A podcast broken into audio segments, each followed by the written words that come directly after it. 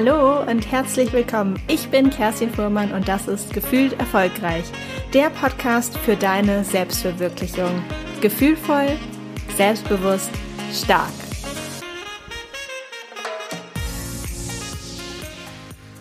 Die heutige Podcast-Folge wird unterstützt von Brain Effect. Unter dem Motto Erfolg beginnt im Kopf stellt das Berliner Unternehmen natürliches Performance Food her, im Auftrag, die mentale, aber auch körperliche Leistung von Sportlern, aber auch Alltagshelden, und dazu würde ich mich eher erzählen, zu verbessern. Die Produktpalette umfasst ein ganzheitliches Konzept und unterstützt dich in insgesamt vier Bereichen deines Lebens. Mehr Energie, Wohlbefinden, voller Fokus und Schlaf und Regeneration. Ich finde die Produkte wirklich gut und falls du sie auch mal ausprobieren möchtest, kannst du einfach mal unter brain-effekt.com ein bisschen stöbern und mit dem Code Kerstin20 kannst du gleich auch noch 20% sparen. Ich freue mich heute, Christina Hillesheim bei mir zu Gast zu haben. Christina hat fast zehn Jahre als Journalistin und dann auch Chefredakteurin bei einem Magazin gearbeitet, bis auf einmal alles stillstand. Burnout. Von dort bis heute ist einiges passiert. Christina beschreibt es einen doch steinigen Weg, aber auch als eine dankbare Erfahrung, denn heute ist sie sehr glücklich, führt ein erfülltes Leben als selbstständige Autorin und Happiness-Bloggerin von Happy Dings. Ich freue mich sehr, dass du da bist, liebe Christina. Herzlich willkommen bei Gefühlt Erfolgreich. Ja, hallo, ich freue mich auch sehr. Bevor wir richtig loslegen mit dem Interview, hätte ich gerne eine Antwort von dir. Und zwar heißt der Podcast ja gefühlt erfolgreich. Deshalb möchte ich dich gerne fragen, was bedeutet es für dich persönlich, erfolgreich zu leben und dich erfolgreich zu fühlen?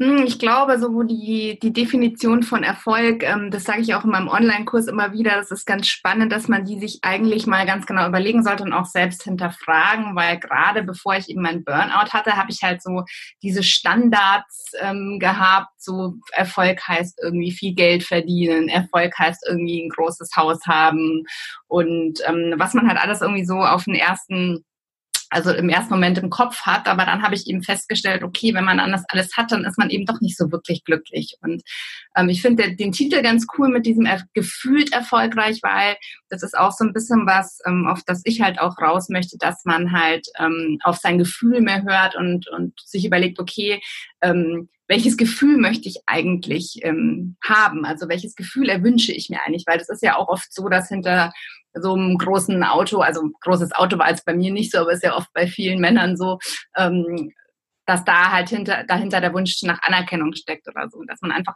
eher mal guckt, okay, was steht eigentlich hinter diesen Wünschen, wie will ich mich eigentlich fühlen und dass man danach so ein bisschen ähm, sein Erfolgskonzept, sage ich jetzt mal, so ein bisschen hinterfragt, genau. Ja, auf jeden Fall. Also genau darum geht es hier auch. Wenn wir jetzt noch mal eine kleine Zeitreise zusammen machen. Sommer 2016 wurde ja bei dir ein Burnout diagnostiziert. Da warst du, glaube ich, Anfang 30, richtig? Mhm. Mhm. Wie, wie ist es denn überhaupt dazu gekommen und wie hast du vor allem die herausfordernde Zeit erlebt? Also im Nachhinein ist man natürlich immer schlauer. Wenn ich jetzt von heute so betrachte, sehe ich natürlich vieles anders, aber damals war ich halt komplett so überfordert. Also ich, ähm, ich hatte mit Ängsten schon mein ganzes Leben so ein bisschen zu tun. Also ich bin ein Mensch, der sehr viel, sage ich jetzt mal, nachdenkt und der auch so ängstlich oder was heißt ängstlich, aber der halt mit Ängsten schon immer so ein bisschen zu tun hatte. Also das kannte ich auch, dass ich halt einfach ein Mensch bin, der leichter mal Angst hat, sage ich mal. Aber was dann eben bei dem Burnout war, dass ich halt dann so depressive Züge bekommen habe und das kannte ich halt an mir überhaupt nicht. Und das war auch so ein Schlüsselmoment, glaube ich, für mich, als ich dann bei irgendeinem so Arzt in der Praxis saß und ich wusste ja selber nicht, was mit mir los ist und dann habe ich halt echt zu einem Arzt so gesagt, ähm, ich, ich verstehe das gar nicht, ich liebe das Leben. und es war eigentlich echt so, äh, das hat mir halt im Endeffekt, das kann jeden treffen, ja so ein Burnout. Und es gibt jetzt nicht Leute, die da besonders, ähm, also klar gibt es Leute irgendwie mit einer, mit einer ganz schweren Kindheit, wo das dann vielleicht nochmal irgendwie so angetriggert wird, aber es kann halt auch Leute treffen, die eigentlich das Leben lieben, ja. Und das kommt halt einfach so aus einer Überforderung oder daher, dass man einfach ganz lang so ein Leben lebt, was eigentlich so den eigenen Wünschen und Bedürfnissen, sage ich jetzt mal, widerspricht. Und ähm, ja, und das war bei mir eben auch so. Das habe ich natürlich im ersten Moment alles nicht so genau verstanden. ähm, ich dachte mir nur, ja, was ist mit mir los? Und, und äh, ich hatte ja alles Mögliche. Also ich hatte, ich konnte dann auch nachts nicht mehr schlafen. Das war bei mir ganz schlimm. Ich war dann, glaube ich, teilweise habe ich nur zwei Stunden geschlafen, war den Rest der Nacht wach. Und dann hatte ich halt ständig so diese innere Unruhe, was ich immer als ganz so schlimm empfunden habe. So bei mir war das so, also wie so kurz vorm Platzen. Ich kann das gar nicht so beschreiben. Und dann eben halt diese Schwere und dieses, dieses, dieses Depressive, so was ich eben auch nicht kannte. Also so hat sich das eben bei mir geäußert. Und ähm, es hat dann auch ganz lang gedauert, bis irgendein Arzt mir mal irgendwie geholfen hat, weil ich ja selber in so einem Strudel da drin war und ich konnte mich halt auch da selber nicht mehr so richtig draus befreien. Also es ist wie so, als hätte man quasi so ein mir so einen Boden unter den Füßen weggezogen und, und, dann, also wenn dann quasi einmal der Fall im Gange ist, dann ist der halt sehr schlecht aufhaltbar, also meiner Erfahrung nach. Es gibt natürlich auch Leute, die da so ein bisschen kurz, kurz vorm Burnout stehen. Ähm, und den versuche ich halt auch unter anderem mit meinem Online-Kurs zu helfen, weil ich glaube, wenn man wirklich früher was merkt, dann kann man echt ähm, nochmal die Kurve kriegen, so, ja. Und du hattest ja auch gesagt, dass es bei dir auch so ein bisschen mit Schlafstörungen angefangen hat. Du hast ja bestimmt mittlerweile auch mit sehr, sehr vielen Menschen gesprochen, die eben auch äh, entweder auf dem Weg zum Burnout waren oder eben sogar wirklich im Burnout auch gelandet sind. Ist das so der typische Einstieg sozusagen in, in ein Burnout, dass es eben immer mit Schlafstörungen beginnt oder kann man das so gar nicht sagen? Mm, also ich bin ja jetzt auch kein Arzt oder so, das sage ich auch immer dazu. Ich habe Soziologie studiert, ich hatte auch im Nebenfach Psychologie und habe natürlich jetzt schon so ein bisschen beim, im, im Coaching-Bereich Ahnung, aber ich bin natürlich jetzt kein Arzt. Also das ist auch ganz wichtig und ähm, ich kann da keine, ähm, keine bestimmten Symptome sagen, wo ich jetzt sagen würde, das hat jeder. Ich glaube jetzt in dem Fall könnte das wahrscheinlich ein Arzt auch nicht, weil ich, weil ich mittlerweile schon weiß, dass sich ein Burnout bei jedem so ein bisschen anders äußert, aber es sind halt oft Schlafstörungen, aber es ist, glaube ich, das meiste ist einfach so eine Kombination aus allem. Also ich glaube, diese Unruhe, das kann man sagen, es ist bei sehr vielen so und dadurch bedingt ist natürlich auch, dass man nicht mehr runterkommt. Also um zu schlafen musst du ja so Vertrauen und Entspannung haben und das war bei mir halt einfach absolut nicht mehr vorhanden und also ich denke, es ist oft so, aber es ist bestimmt nicht immer so. Also ja, ich, ich glaube auch. Also das kann ich mir auch gut vorstellen, dass äh, wahrscheinlich viele Parallelen gibt, aber wahrscheinlich eben, weil es ja doch so eine individuelle ähm, Sache auch ist, dass ja. da die ähm, Symptome auch einfach unterscheiden, teilweise zwischen den Menschen. Was ich aber spannend finde, ist, du sagtest ja, es war nicht das, was man sich eigentlich so, äh, sag ich mal, als herkömmlicher äh, Mensch vorstellt unter einem Burnout oder auch unter einer depressiven ähm, ja, Verstimmung oder einer Depression dann, dass man eben so gar keine Lebensfreude und Lebenslust mehr hast. Du hast ja gesagt, du, du liebst das Leben und trotzdem ähm, hattest du so einen Zustand, wo wahrscheinlich dein, dein Körper und dein Geist einfach erschöpft waren und äh, du dich einfach nicht mehr erholen konntest, wie auch zum Beispiel deshalb keinen Schlaf finden konntest und so ein bisschen rastlos gefühlt hast. War das so?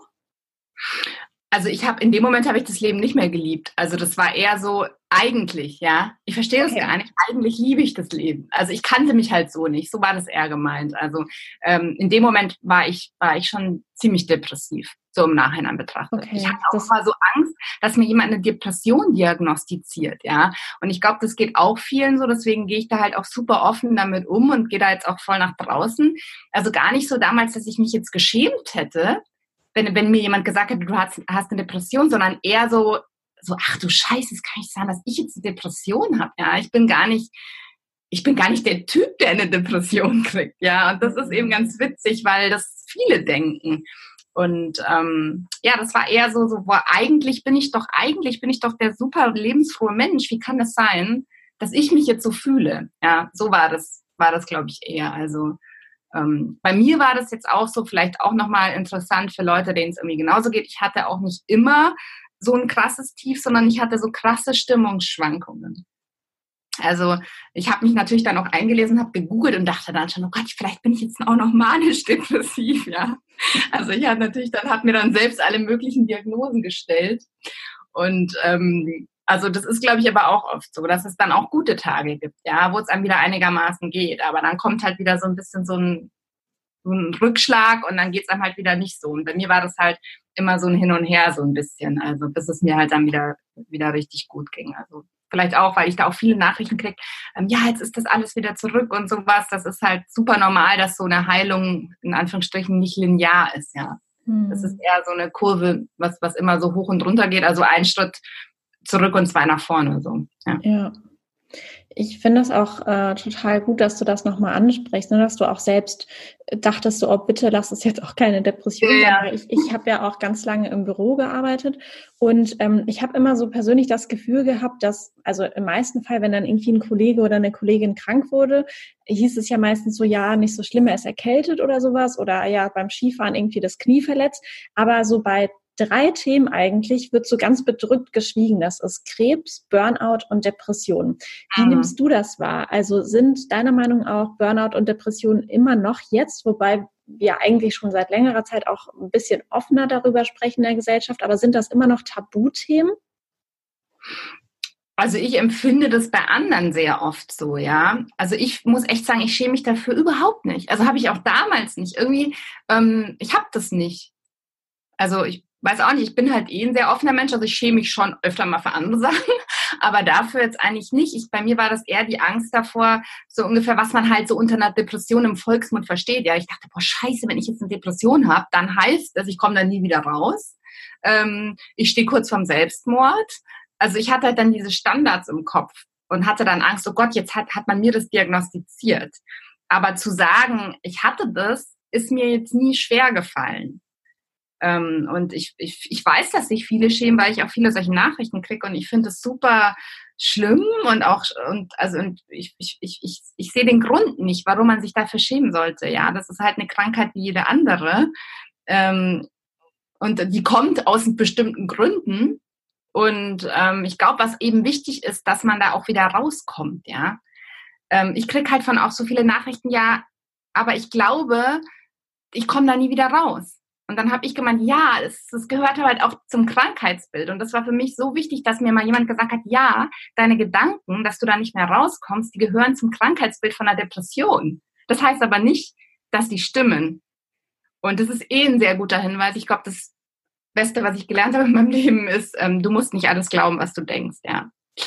Und ähm, ich glaube, das ist ganz wichtig, dass ähm, man den eigenen Gedanken nicht immer so hundertprozentig glauben muss und die auch mal so ein bisschen auf den Prüfstand äh, stellt. Das ist ja auch ganz oft im Coaching so, dass man sagt, okay, was denke ich eigentlich? Ist es überhaupt die Wahrheit? Und ja, genau.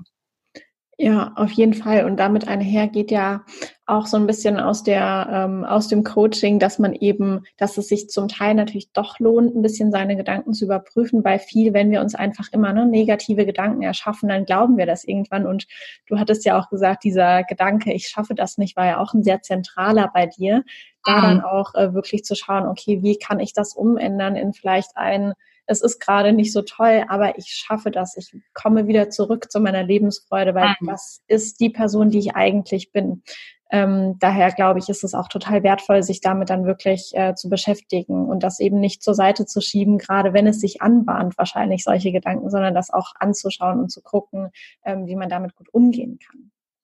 Aber was, glaube ich, auch ganz wichtig ist, dass so ein Gedanke auch mal da sein darf, ja, weil ich hatte dann auch so immer das, ich habe dann auch gegen diese Gedanken so angekämpft, ja, nein, ich darf das jetzt nicht denken, ja, das ist jetzt so negativ, ich muss positiv denken. Und das ist, glaube ich, auch super wichtig, was ganz viele bei der Depression haben, dass die mal, dass sie immer meinen, sie müssten jetzt sofort wieder positiv denken. Und dass es auch mal okay ist, dass die Gedanken jetzt einfach da sind, aber dass es nicht unbedingt was mit der Realität zu tun hat, vielleicht so, was mir sehr geholfen hat, einfach so ein bisschen die Gedanken manchmal so rauschen zu lassen, ja, im Hintergrund. Oder halt, wie man bei Meditation ja auch oft sagt, so wie Wolken am Himmel, am Himmel einfach vorbeiziehen lassen und nicht auf jeden Gedanken einfach so 100 Prozent einsteigen, ja, und den dann noch unendlich so weiterdrehen, ja, was gerade, glaube ich, auch ganz wichtig beim Corona-Thema halt nicht, wenn mir da mal so ein Gedanke kommt, oh Gott, was ist wenn, ja? Was ist, wenn das jetzt der Gedanke, den kommt wahrscheinlich jeder mir auch. Und dann, ich, ich bin halt so mittlerweile, ich, ich, ich mache da gleich am Anfang, haue ich so die Handbremse ja, bei mir rein. Wenn ich halt schon merke, okay, ich will da jetzt mir wieder irgendein Szenario zusammenreimen, was zu 99 Prozent eh nicht eintrifft, versuche ich halt gleich zu sagen, nee, ich mache das jetzt nicht. Und, wie, und wie, wie funktioniert dann aktiv deine Handbremse? Was machst du da genau? Ich nehme das bewusst, weil ich nehme bewusst, jetzt mittlerweile, ich bin da halt super geschult da drin, ja, dadurch, dass ich halt durch diese ganze, durch diesen ganzen Müll, sag ich mal, durchgelaufen bin, ähm, bin ich halt, wenn jetzt, jetzt am Beispiel Corona jetzt, ja, weil das glaube ich viele auch ähm, beschäftigt, wenn jetzt mir kommt, oh Gott, was ist, wenn das jetzt alles noch schlimmer wird, ja, und wenn das jetzt alles so wird wie in Italien. Und dann, dann bin ich aber schon total achtsam und weiß, ah, okay, das ist jetzt wieder so ein Gedanke, ich, ich, ich lege das jetzt weg. Ich, ich, ich mache da jetzt nicht in meinem Kopf und fange an zu googeln, sondern ich lege den dann weg. Und tatsächlich ist es halt ein bisschen Übungssache. Und ähm, aber das funktioniert halt mittlerweile bei mir. Also ich, ich sag, ich sag mir halt, okay, es bringt mir nichts, dieses Szenario mir jetzt auszumalen. Das ist eh nur Fantasie. Also das ist halt eine Spekulation.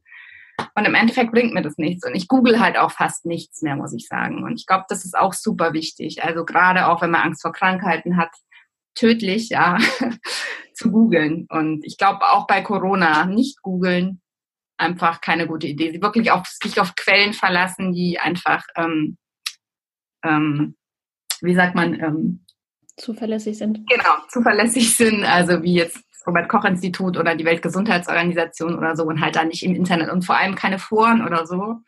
Und auch als Mama jetzt, ja, ich bin ja Mama von einem acht Monate alten Sohn, keine gute Idee, sich da irgendwas, es ist einfach nie eine gute Idee, ja, meiner Erfahrung nach. Also lieber Freunde fragen oder Leute, die das auch hatten oder Experten, ja, und nicht irgendwie im Internet suchen.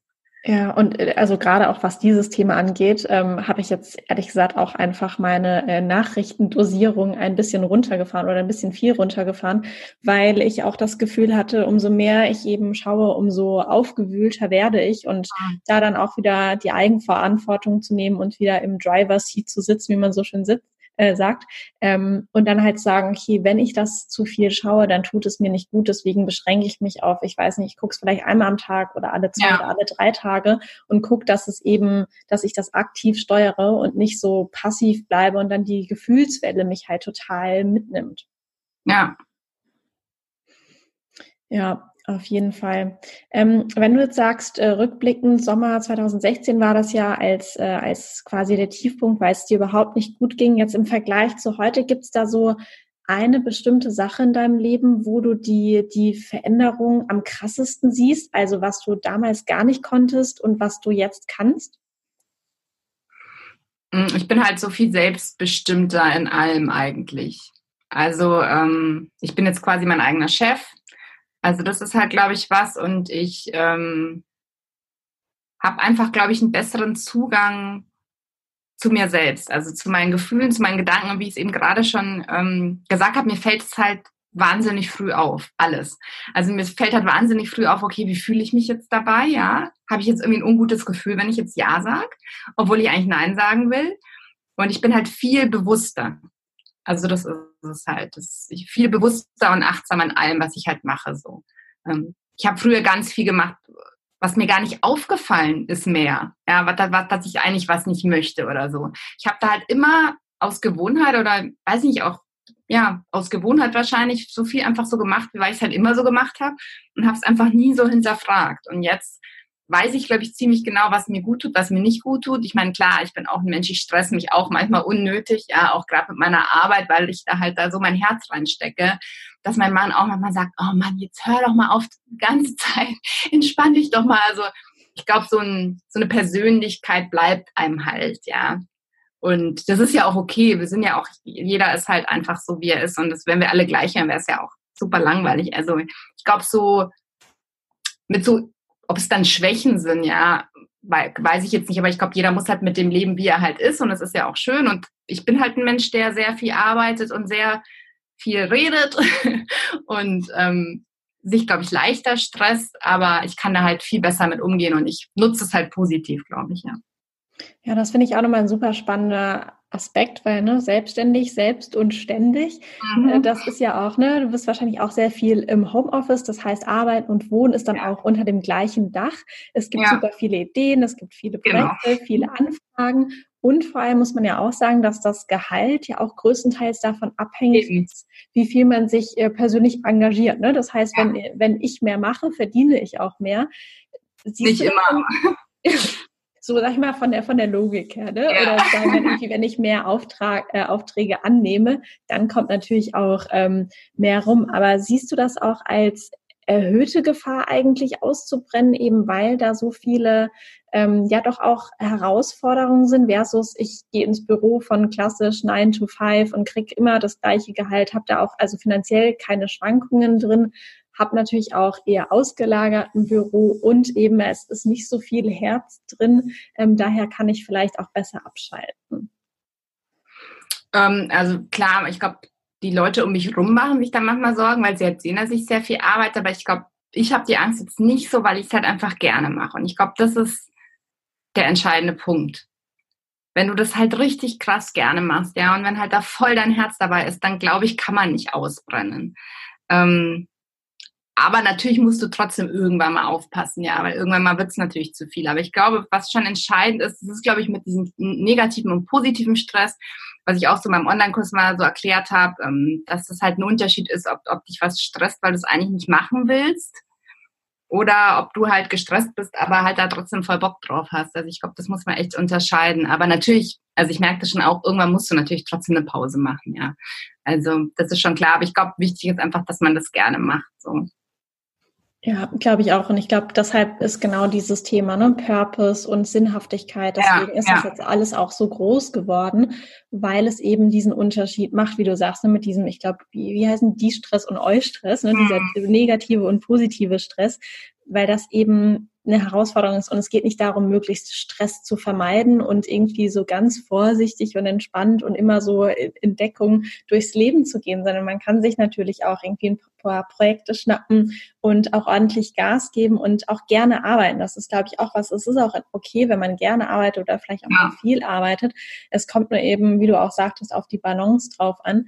Und du bist ja sogar auch noch, noch on top sozusagen. Das, also ich bin ja auch selbstständig und kenne mich da natürlich auch äh, sehr aus in diesem, in diesem selbstständigen Leben, aber dann auch bist du ja auch noch Mama. Das ist ja auch nochmal echt was, was man on top nochmal wuppen muss.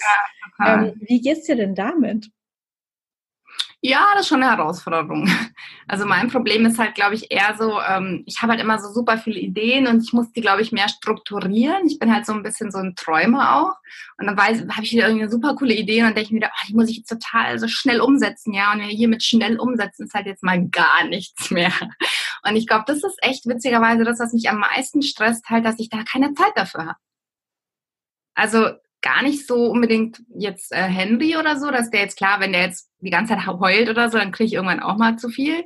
Aber es ist, glaube ich, eher so dieses, oh, ich würde das jetzt gerne machen und ich kann nicht. Das ist, glaube ich, das, was, was für mich so im Moment die größte Herausforderung ist, dass ich mich da einfach nochmal mehr strukturieren muss und mich nicht in so Sachen verliere. Ich verliere mich dann auch gerne in irgendwas und probiere dann wieder was aus und dann lasse ich es doch wieder. Also ich glaube, ich muss mich da einfach noch so ein bisschen mehr strukturieren. Und jetzt ist er auch schon acht Monate. Also irgendwann wird er dann auch mal ein paar Stunden in die Krippe gehen am Tag. Und wir haben hier auch noch die Oma im Haus im Moment. Also die helfen mir natürlich auch alle und der Papa hilft auch viel. Und aber klar, natürlich ist es trotzdem ganz was anderes, wie wenn du natürlich keine Kinder hast, klar, weil das Kind ist halt einfach, es braucht halt 90 Prozent deiner Aufmerksamkeit und ähm, ja, also das ist, glaube ich, sowas, was, was so bei mir im Moment so, wo ich noch ein bisschen gucken muss, okay, wie organisiere ich mich da jetzt am besten? Ja, wahrscheinlich ist das auch gar nicht so einfach, weil Struktur klingt zwar immer total sinnvoll, aber ein Kind äh, ist ja mit der Struktur nicht so vertraut, gerade wenn es auch noch so klein ist und äh, möchte dann wahrscheinlich eher intuitiv den Tag gestalten, je nach Lust und Laune. Ähm, aber nimmst du dir auch, also hast du so ein bisschen Struktur, dass du sagst, es gibt einfach bestimmte Zeiten, wo du dann sagst, ab, ich weiß nicht, ab so und so viel Uhr arbeitest du nicht mehr oder an den Wochenenden zum Beispiel arbeitest mhm. du nicht mehr, dass du dir so eine äh, grobere Struktur schon erschaffen hast? Also das wird mein Mann jetzt bestätigen können, dass mit dem ich arbeite nicht ist schwer. also das kann ich fast nicht, dass ich sage, ich mache jetzt mal gar nichts oder so. Ähm, was halt schon ganz cool ist, also Henry hat schon eine Struktur, also der schläft einigermaßen gut. Ähm, der schläft halt immer vormittags seine ein, zwei Stunden nachmittags nochmal und halt nachts meistens ist ab sieben eigentlich bei uns Ruhe bis, bis am nächsten Morgen. Also klar müssen wir oft, wenn er dann mal eine schlechte Nacht hat, müssen wir auch oft ans Bettchen. Aber er steht dann, er steht uns jetzt nicht um vier auf und ist dann irgendwie wach eigentlich. Und ähm, aber da, wie gesagt, da habe ich, glaube ich, noch nicht so mein richtiges, meine Work-Life-Balance gefunden, so im Total. Das ähm, geht halt auch momentan nicht, weil dann schläft er nur eine Stunde, dann liegt das wieder da, was ich machen wollte. Das, das ist halt, glaube ich, alles noch ein bisschen schwierig und das ist, glaube ich, jetzt auch okay, dass es einfach noch so ein bisschen chaotisch ist, aber irgendwann möchte ich es auf jeden Fall mal ändern. und dann will ich auch mal Samstag gar nichts mehr machen. der Zielzustand. Genau, ja. Mal schauen, ob es klappt.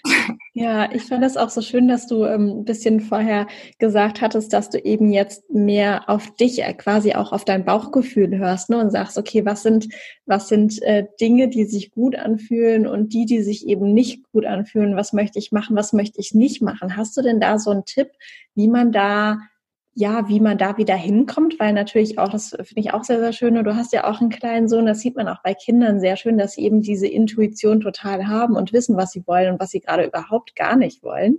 Und was ist so dein Tipp? Wie kommt man denn da so ein bisschen mehr wieder ran an sein Bauchgefühl, das zu spüren?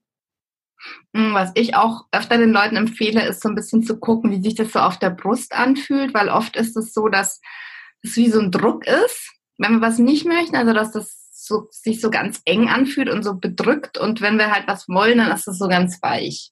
Und es fühlt sich so ganz weich an und nicht so schwer. Und das ist eigentlich oft was, was, was wir ganz oft einfach ignorieren, ja, was eigentlich jeder hat und, und da kann man auch echt mal so oft vor Entscheidungen da einfach mal so ein bisschen hinspüren. Also diesen Druck auf der Brust, das war bei mir auch zum Beispiel während meinem Burnout so, ich habe den halt gar nicht mehr wegbekommen dann.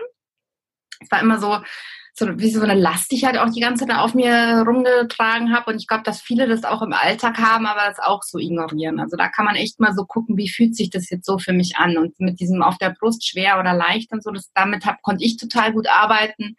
Ähm, ich denke, das kann vielleicht auch anderen so, so ein bisschen helfen, ja. Ja, super spannend auch, ne? weil man sagt ja Bauchgefühl, aber äh, die Brust tut natürlich da auch ihr, ihr ihriges sozusagen dazu ich glaube, das hat halt so ein bisschen auch mit dem Atmen zu tun, dass wir dann mhm. auch so flach atmen, wenn wir im Stress sind und dann verspannt sich das ja auch alles. Da sind ja auch überall Muskeln und klar, also wenn du jetzt mit dem Magen anfällig bist, vielen wird natürlich dann auch schlecht oder also das glaube ich, da kommt immer so, ich glaube, dieses auf der Brust, das ist, ist schon sehr, sehr oft so, dass einfach, ja, dass, dass man einfach das Gefühl hat, man kriegt keine Luft mehr, ja. Hm, das ist ja auch, ähm, das hatte ich auch mal in einem Kurs äh, gelernt, dass, äh, dass ja auch gerade Menschen, die eben unter äh, Depressionen leiden, auch gar nicht mehr wirklich beim Ein- und Ausatmen, gar nicht mehr bis runter in den Bauch atmen, sondern eben sich wirklich alles nur noch bis in den äh, Brustkorb erstreckt und da so ein bisschen stecken bleibt. Die mhm. sehen ja manchmal auch so ein bisschen wie sag ich mal, wie ein bisschen aufgeplustert oben äh, rum auf, weil sie einfach nicht mehr runter bis in den Bauch reinatmen können. Also da kann man auch mit, äh, gibt es ja auch verschiedene Atemtherapien, äh, da kann man auch mhm. super viel machen. Und wahrscheinlich gibt es da auch eine Verbindung. Atmen ist so, so super. Bei allem. Also es ist auch was, was ich ständig empfehle und einfach was super wichtig ist. Das hat man halt auch immer dabei und sich einfach so auf den Atem zu konzentrieren, ist, glaube ich, so die schnellste Möglichkeit, irgendwie sich wieder so zu erden, ja. Und ich empfehle auch immer so, man kann zum Beispiel mal auf ähm, vier einatmen und auf acht aus, also dass man einfach doppelt so lang ausatmet wie einatmet. Und das bringt einfach schon mega viel, wenn man das mal so fünf Minuten macht. Und also atmen ist echt, bewusstes Atmen finde ich super.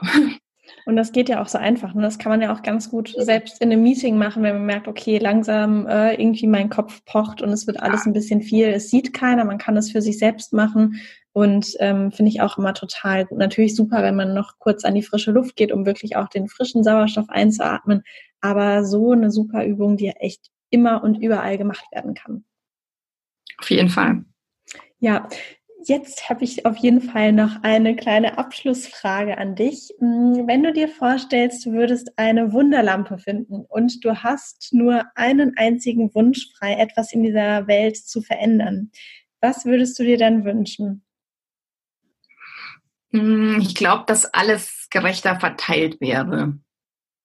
Also alles. Essen, Geld, Wasser, also einfach diese ganzen Grundversorgungen also, dass einfach alle Menschen gleich viel haben.